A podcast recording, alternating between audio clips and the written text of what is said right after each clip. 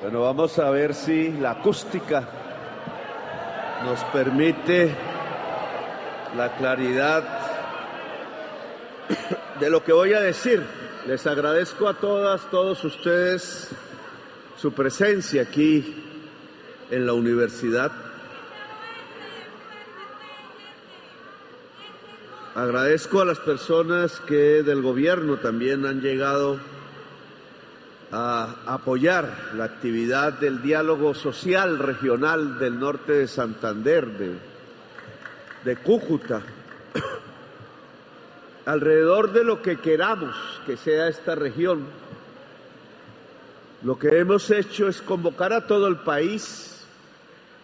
50 mil personas hasta ahora ya han participado en varios de los territorios. Toda Colombia se ha subdividido en territorios para permitir que la población que allí vive pueda participar en la hechura de lo que debe ser el nuevo país, la nueva Colombia, de la cual hay que conservar muchas cosas pero también hay que cambiar muchísimas otras. Este es el gobierno del cambio.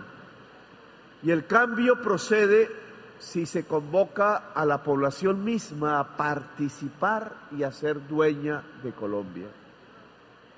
Aquí nos acompaña Laura Camila Sarabia, que es la jefe de gabinete de la presidencia, el director del Departamento Administrativo de la Presidencia, Oscar Mauricio Liscano, el ministro de Comercio, Industria y Turismo, que es clave en los episodios que va a vivir Norte de Santander alrededor de la normalización de las relaciones con el vecino país de Venezuela, Darío Germán Umaña Mendoza, al embajador de Colombia ante la República Bolivariana de Venezuela, Armando Alberto Benedetti, al consejero presidencial para las regiones, Luis Fernando Velasco, a la gobernadora del Departamento del Norte de Santander encargada, Taís de Pilar Ortega, al alcalde de la ciudad de San José de Cúcuta, Jairo Tomás Ñáñez Rodríguez, al subdirector general de Descentralización y Desarrollo Territorial, Camilo Acero, al rector de la Universidad Francisco de Paula Santander, Jorge Sánchez Molina, a congresistas de la República, a mandos regionales de las fuerzas militares y de la Policía Nacional, alcaldes municipales que nos acompañan, diputados, concejales, ediles y líderes comunales asistentes, representantes del sector gremial y empresarial, integrantes del gabinete departamental y municipal, y un saludo muy especial a toda la ciudadanía de San José de Cúcuta que nos acompaña aquí o que está fuera de este lugar, a la Orquesta Fundación Nacional Batuta, a los medios de comunicaciones locales y nacionales y en general a toda la ciudadanía presente. Estamos en una universidad y bien sería hablar de la universidad. Ya ha pasado más de dos meses de gobierno. Este es el principal punto del programa de gobierno, la posibilidad de que muchísimos más jóvenes, hombres y mujeres, puedan acceder como un derecho a la educación superior. Lo dijimos en campaña, lo defendimos en la campaña, es parte del programa de gobierno y ojalá por decisiones de ustedes mismos sea parte de los desarrollos que cada región puede tener. No es posible un territorio próspero, democrático, pacífico, si no hay un crecimiento del conocimiento de la sociedad en general, y la sociedad del conocimiento, como se le denomina, no es posible si la institución clave, las instituciones de la educación no se desarrollan no se expanden, no aumentan en calidad y no logran que toda la juventud y la niñez puedan ser copartícipes del proceso de la educación. No sería este un gobierno del cambio si no logramos efectivamente una transformación de la universidad, tanto en cantidad como en calidad. Cantidad no es que hayan más y más nombres de universidades, sino que la universidad pública existente incremente su matrícula, sus carreras ofrecidas, su pensum, los programas de posgrado, la calidad de esos programas también. Cantidad y calidad son fundamentales en una política educativa.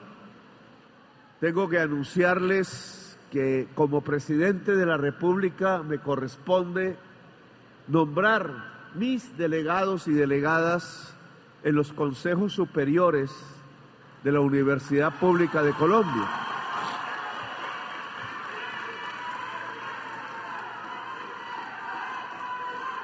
Para esta universidad, Francisco de Paula Santander, he escogido una persona. Se llama Carlos Bolívar.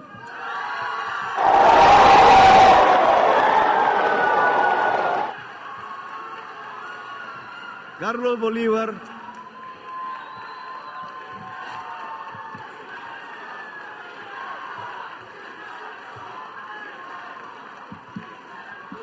es el joven delegado al Consejo Superior de la Universidad en mi nombre y en mi representación.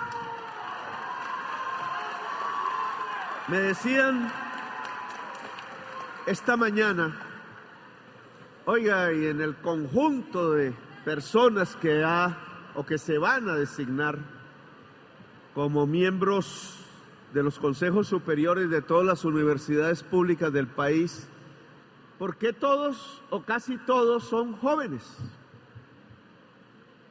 Pues esa es una decisión del presidente, que mis delegados en los consejos superiores sean la juventud de Colombia.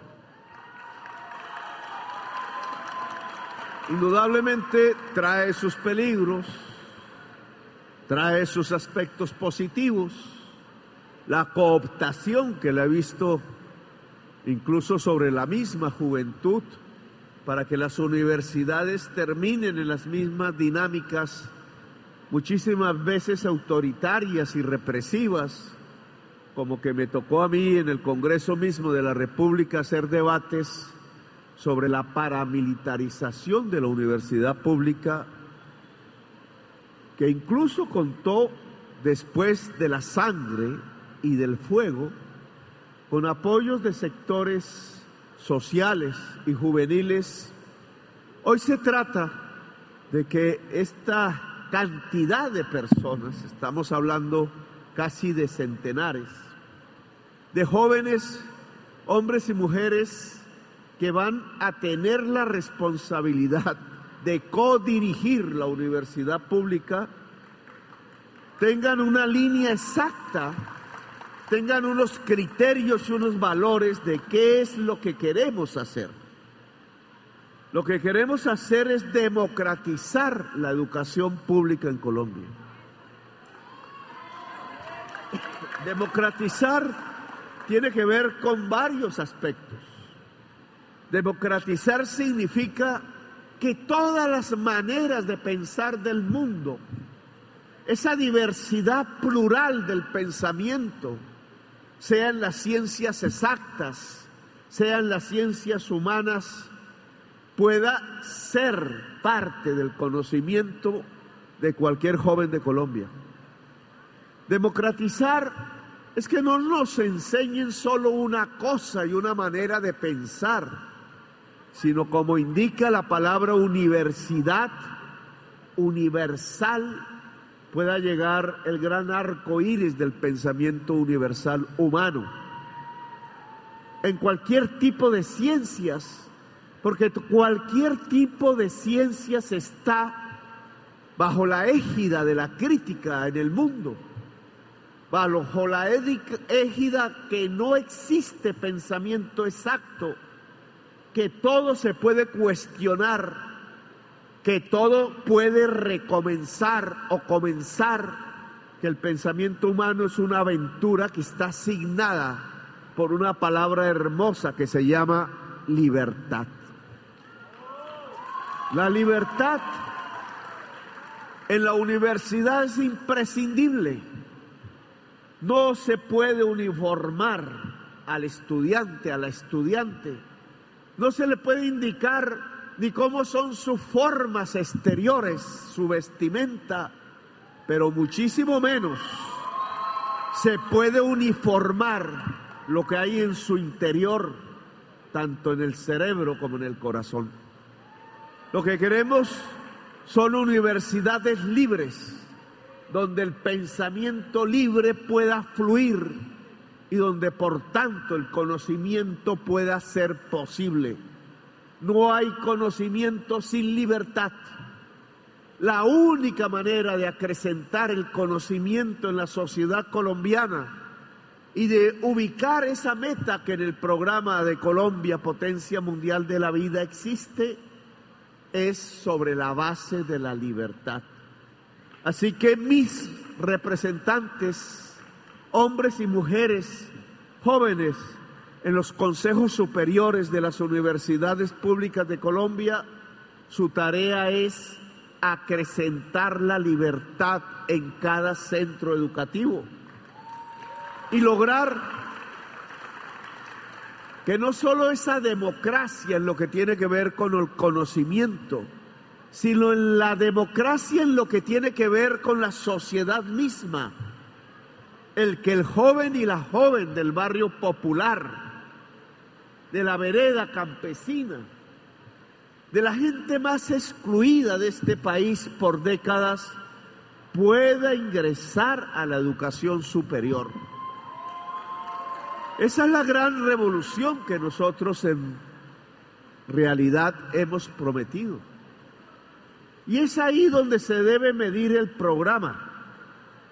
¿Qué tantos jóvenes en cada región a los cuales y a las cuales se les cerraba la puerta de la universidad hoy pueden ingresar el mes entrante, el año entrante, los cuatro años que van a asignar este gobierno del cambio. Es ahí donde yo quiero mirar si avanzamos, si fracasamos. No es en el precio del dólar exactamente. No es en la magnitud de la codicia exactamente. No es en la magnitud de la corrupción que crece o que debemos nosotros detener es en la cantidad de jóvenes que puedan acceder a la educación, al conocimiento, en donde podremos tener la variable de impacto que mida si una región progresa, si una región se estanca o si una región retrocede. Indudablemente las regiones de Colombia en donde se mata, se asesina, se encarcela a su juventud, no tienen futuro, están retrocediendo. Lo que queremos aquí es que el norte de Santander avance. No fueron muchos los votos que obtuvimos en esta región. De hecho, en el departamento del norte de Santander fue donde más distancia, más que en Santander, nos tomó nuestro contrincante, hoy el amigo Rodolfo Hernández. ¿Por qué? Sería bueno analizarlo, aunque no es el caso de hacer aquí un análisis político, ya no me corresponde, le corresponde a otros y otras. Pero yo diría que habría una enorme desconfianza sobre la política de gobierno que nosotros queremos construir en Colombia y en el norte de Santander. Que si Colombia se va a volver como Venezuela, decían por aquí y por allá. Ahora sí nos toca ver cómo es que está Venezuela. El embajador que tenemos allá podría contarnos de los problemas, de los avances y de los retrocesos que hay en el país hermano. Un país que se ha dedicado durante un siglo a vivir prácticamente del petróleo que ha sido rico en la medida que el precio internacional sube y que se ha empobrecido en la medida en que el precio internacional baja o cuando lo bloquean. Un país que está discutiendo entre sus fuerzas sociales y políticas el camino a seguir, no solo las fuerzas oficialistas, sino las fuerzas que se llaman de la oposición. Hemos tratado al hablar con el gobierno de los Estados Unidos, al hablar con nuestra propia sociedad, al hablar con América Latina, en sus representantes, los presidentes hasta ahora elegidos, que en América del Sur, sobre todo, que en América Latina no pueden haber exclusiones de nadie, que independientemente de las decisiones que tomen sus pueblos, debe haber una hermandad, sean gobiernos de derecha, sean gobiernos de izquierda, se les denomine como sea. Tenemos que construir un proceso de integración suramericana y latinoamericana que comenzaría por el mundo andino, sin lo cual no es posible defendernos en el mundo. No es posible alzar la voz no es posible que una visión específica de la humanidad pueda ser tenida en cuenta, que es la visión latinoamericana del mundo, que es la visión afroamericana del mundo, que es la visión indígena del mundo y ancestral, y que estas voces tienen que elevarse, tienen que hablar ante el mundo ¿Cuántos miedos se desataron en mi propio país porque quise decir unas cuantas verdades en la conferencia de las Naciones Unidas? Uy, pero ¿cómo dice eso? ¿Cómo se atreve? Pues si nos atrevemos, porque si no, ¿para qué nos eligieron? Nos eligieron es para decir cosas que están en nuestro corazón y en nuestro raciocinio y que representan la voz de la gente que siempre ha sido excluida ante toda la humanidad. Volveremos a hablar ahora, el mes que viene, en Egipto, en el Cairo, en la conferencia de todos los presidentes y las presidentes del mundo alrededor del principal problema de la humanidad, que es el cambio climático. Ya tenemos 200 muertos este año por las lluvias y podrán ser más porque no ha sido aún posible que las sociedades, y este es un tema a los que los convoco en este diálogo regional, dialoguen, planifiquen el territorio alrededor de la vida, no de la muerte. Yo tengo que decir que parte de la gran distancia electoral tiene que ver con la costumbre en la región desde hace unas décadas de planificar el territorio alrededor de la muerte, de la ilegalidad, del asesinato, de la política convertida en crimen, del Estado convertido en uno más de los agentes de la criminalidad que asolan y controlan buena parte de la región. Pues lo que dijimos allá en Naciones Unidas y lo que vamos a decir en la COP en Egipto es algo que queremos decir en el barrio popular y en la vereda campesina de Colombia y en todo el norte de Santander. Estas lluvias permanentes casi, torrenciales muchas veces, que van inundando municipio por municipio, ya son 726 declarados en calamidad. son la expresión del principal problema de la humanidad, la crisis climática, que tiene un origen, el sistema económico del mundo, los modos de producir y de consumir las energías que utilizamos. Estas lluvias son el preámbulo en este siglo de lo que podría ser la extinción de la vida.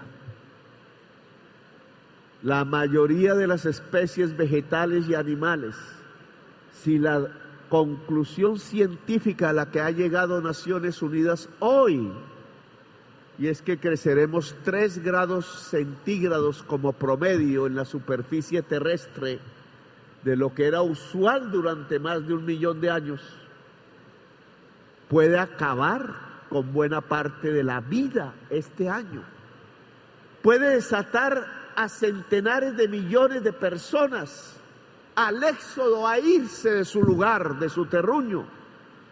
Puede volver normal lo que era normal en el sentido de que la humanidad vivirá de pandemia en pandemia y que las formas como nos comunicábamos, nos tocábamos, nos relacionábamos, pueden acabarse completamente.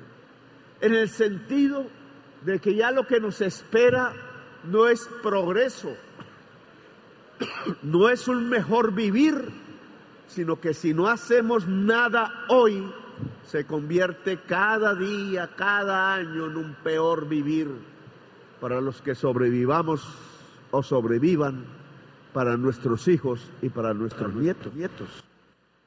El peor problema de la humanidad que aquí en el norte de Santander tenemos que analizar. Santurbán es para la minería del oro. Por ejemplo, yo quiero que la población, tanto santanderiana como norte santanderiana, tome una decisión. En nuestro programa, la decisión es que Santurbán no es solo el páramo, es el agua. Y ese agua, desde que nace allá, a través del frailejón, que algunos congresistas consideran satánico hoy, se vuelva agua potable para la vida humana en las grandes ciudades de la región y en los municipios. Y que por tanto en el recorrido de ese agua hasta que llegue a los acueductos no puede haber explotación minera. La lucha que dieron norte santanderianos y santanderianos por proteger ese símbolo del agua hoy está fracasando. Y no porque la minera árabe de la que se hablaba esté explotando o tenga permiso, sino porque se desató una fiebre del oro en la misma sociedad santanderiana y norte santanderiana. No son los árabes, ahora somos nosotros mismos que por el precio elevado del oro entonces en masa van a cavar túneles, a echar mercurio. ¿Cuánto mercurio hoy hay en las aguas que llegan al acueducto de Bucaramanga y a las aguas que llegan a muchos municipios del norte de Santander? Más que nunca. Luego la lucha por defender el páramo de la empresa minera en el pasado gobierno no ha triunfado, está a punto de fracasar y no en manos de los árabes, sino en manos de los mismos santanderianos y norte santanderianos. Estos diálogos regionales son para definir entonces qué hacemos. Porque si le vamos a echar al mercurio que nosotros mismos nos vamos a tomar allá en las grandes ciudades, pues no es el progreso lo que viene, no es la salud lo que viene, no es la paz lo que viene tenemos que tomar decisiones sobre la región. La región es para la ilegalidad o la región es para el trabajo. La región es para las mafias de la política contaminada de narcotráfico y cocaína. O la región es para el conocimiento. No se juntan ambos escogemos un camino o escogemos el otro. Ya las estadísticas dicen que en el gobierno de Duque, pero podría ser también en nuestro gobierno, las zonas de mayor producción de cocaína no están en Tumaco, sino que están en el norte de Santander. En Tibú particularmente. Arrancando la selva del Catatumbo. Hemos hecho unas propuestas, queremos que sean debatidas en la sociedad misma del norte de Santander Queremos que el cultivador de hoja de coca no se considere un criminal, sino queremos que pueda con el Estado participar de la reforma agraria y producir alimentos. Que les paguemos por ello. Queremos que el campesinado del Catatumbo y del resto del norte de Santander tenga un puesto de dignidad en la sociedad.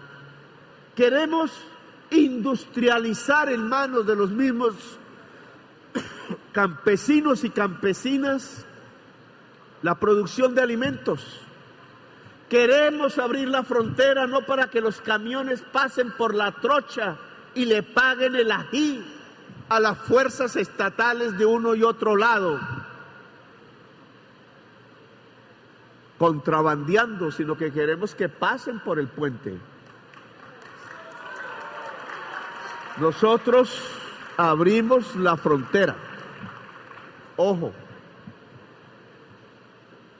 la frontera abierta podría ser una posibilidad de prosperidad.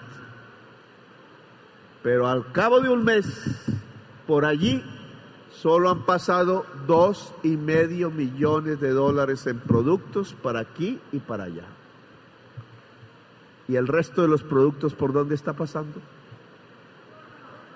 O sea, abrimos el puente, nos dimos la pela, corrimos el costo político y la economía sigue pasando por la trocha, porque allí uniformados, funcionarios de allá y de acá están cobrando la comisión.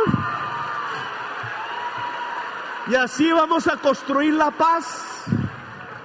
Así vamos a construir la prosperidad. Señor ministro del Comercio, esas trochas se cierran porque se cierran. Aquí vamos es a otro camino, no que a unos vivos de aquí y de allá se le llenen los bolsillos y se enriquezcan.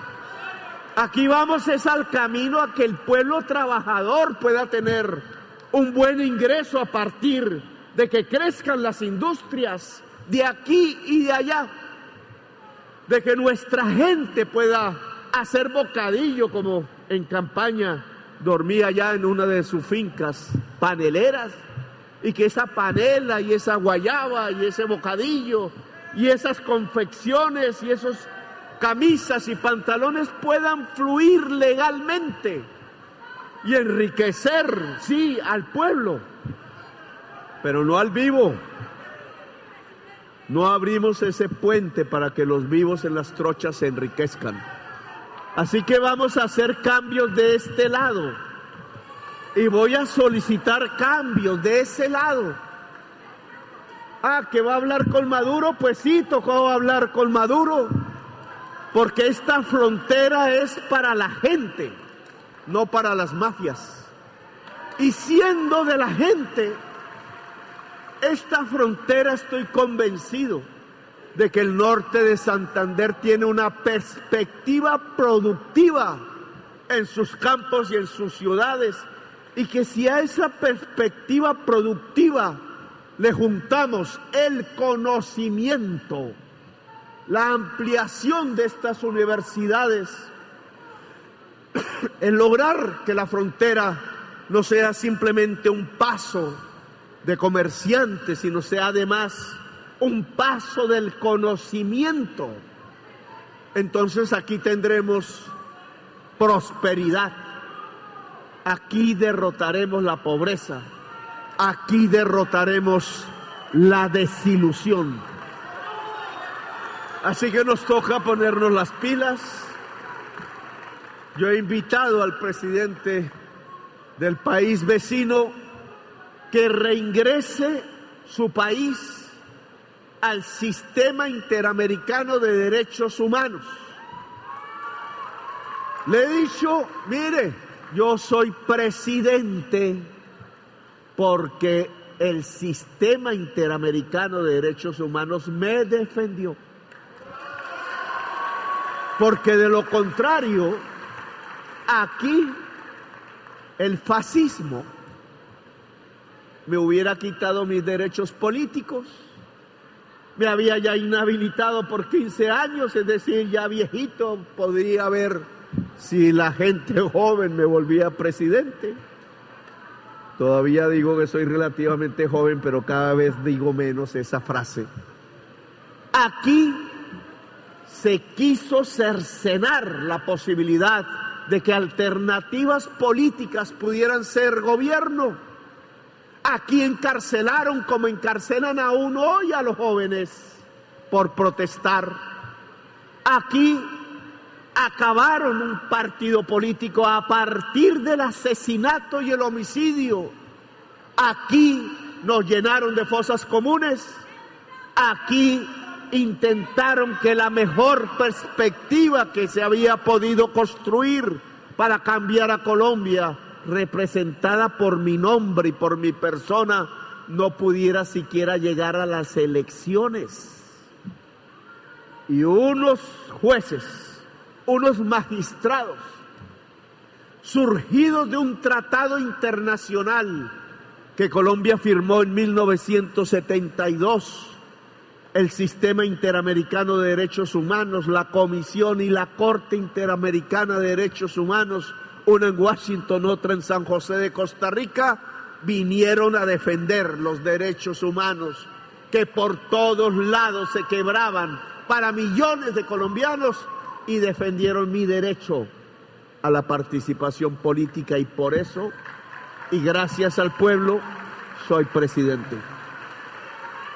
Pues yo le digo en solicitud respetuosa al vecino país, fortalezcamos el sistema interamericano de derechos humanos para que no haya persecución política en América del Sur, para que la democracia se pueda profundizar, para que la libertad sea el sinónimo del cambio político, para que las diversas expresiones de Sudamérica se puedan encontrar, se puedan integrar para bien, no de los vivos, que se llenan los bolsillos de billete a través de la corrupción, sino para la gente del pueblo, para la gente que trabaja, para la gente que estudia, para la mujer, para la juventud. Esta solicitud que hemos hecho, esperamos respuesta. Creemos que lo que mejor puede suceder no es cómo la frontera se calienta bajo las voces de la guerra, sino cómo la frontera se pacifica bajo las voces de la diplomacia, cómo allá en Venezuela pueden solucionar sus problemas en su propia diversidad política con autodeterminación. ¿Cómo, sugiero yo, se podría discutir después de los conflictos el tránsito de Venezuela hacia ser un país no petrolero, porque este cambio climático para todos nos trae el mismo mensaje. Tenemos que transitar hacia economías limpias, que generen vida, no que generen muerto y eso allá y acá es una orden. Y allá debería ser materia de discusión entre unos y otros. Y aquí también debe ser materia de discusión entre la sociedad colombiana de manera libre, democrática y pacífica. Yo creo que es hora de hablar de que esta frontera no sea simplemente un puente abierto sino que sea una ilusión y una posibilidad real. Y a ese diálogo invito a todo el pueblo del norte de Santander a cómo las posibilidades que tenemos, nuestras tierras, nuestra selva, nuestra biodiversidad, nuestras culturas humanas, nuestro conocimiento, puedan ser las palancas fundamentales para construir una sociedad próspera y democrática en el norte de Santander, una sociedad sin miedo, una sociedad libre. Ese es el mensaje del gobierno del cambio. Ahora ustedes procederán en las mesas a trabajar. Esperaremos conclusiones. Las elecciones ya son el pasado. Aquí el presidente de la República gobierna para todas y para todos, tanto los que votaron por mí como los que no votaron por mí. Yo quiero que construyamos el cambio en concreto en las posibilidades del norte de Santander, tanto en el trabajo como en el conocimiento, las posibilidades de toda Colombia para convertirse en realidad de manera inocultable, tajante, contundente, en una potencia mundial de la vida. Gracias, muy amables.